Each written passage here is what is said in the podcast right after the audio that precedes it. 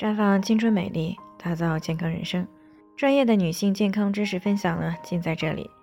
听众朋友们，大家好。首先呢，还是先来分享一下我们的联络方式。大家呢，可以在我们最常用的聊天软件当中搜索 PK 四零零零六零六五六八，关注以后呢，回复自测进行健康自测，可以呢更有针对性的了解自己的健康状况。那么接下来呢，开始我们今天的健康话题：瘦多囊。听众小燕呢过来咨询，说自己今年二十五岁，也是几个月不来月经，然后去医院检查，发现呢自己有多囊卵巢。但是在她的概念里呢，多囊卵巢的人都很胖，可她自己的体重呢都是正常的，胳膊腿呢也很细，只是腰上呢有些赘肉，那怎么也会得上了多囊呢？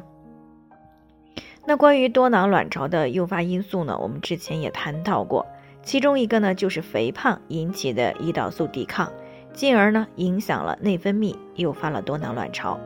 其实呢，真正意义上的瘦多囊呢是很少的，大部分人呢只是看起来不胖，但是呢往往存在着腰腹部脂肪堆积的问题。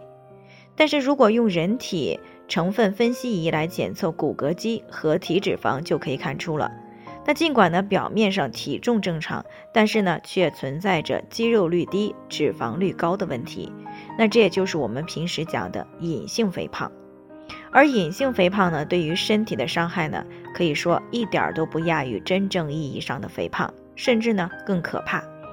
因为呢，一旦脂肪细胞包围了内脏组织，那么它释放出来的信号分子呢，就会诱发炎症，造成排卵障碍等一些问题。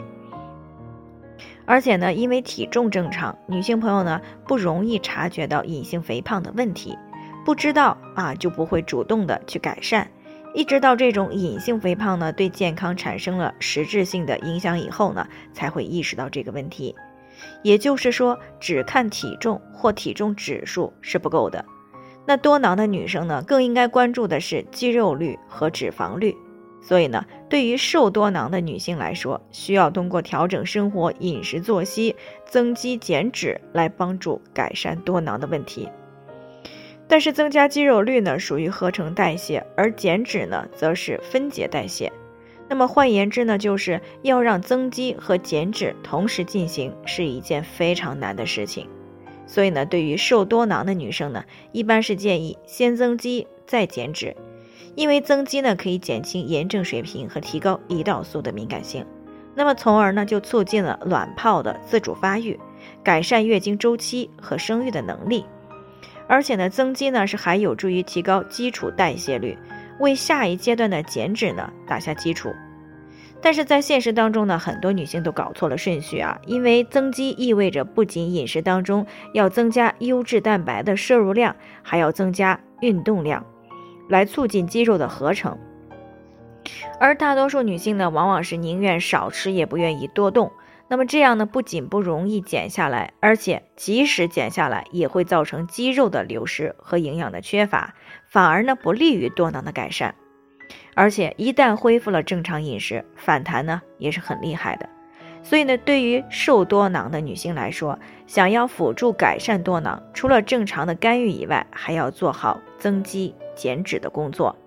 而想要做到这一点呢，就要遵循几个原则。首先呢，是不能够过度的节食，最起码不能够低于自身的基础代谢。其次呢，是优质蛋白必须要充足，可以防止肌肉的流失。另外呢，还要学会放松和减压，因为在压力等一些负面心理状态之下呢，会分泌高浓度的皮质醇，进而呢会促进肌肉的分解。那除此之外，力量的训练也不能少，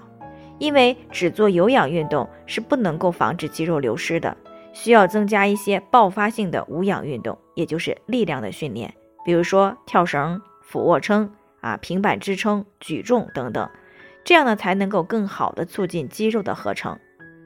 那么上面这几点呢，就是关于瘦多囊的一些关键因素，希望呢可以帮到瘦多囊的女性朋友。那今天呢，我们就先暂时谈到这里。有任何疑惑的话，都可以与我们联系，我们会对您的情况呢做出专业的评估，然后给出个性化的指导意见。那最终呢，还是愿大家都能够健康美丽永相伴。我们明天再见。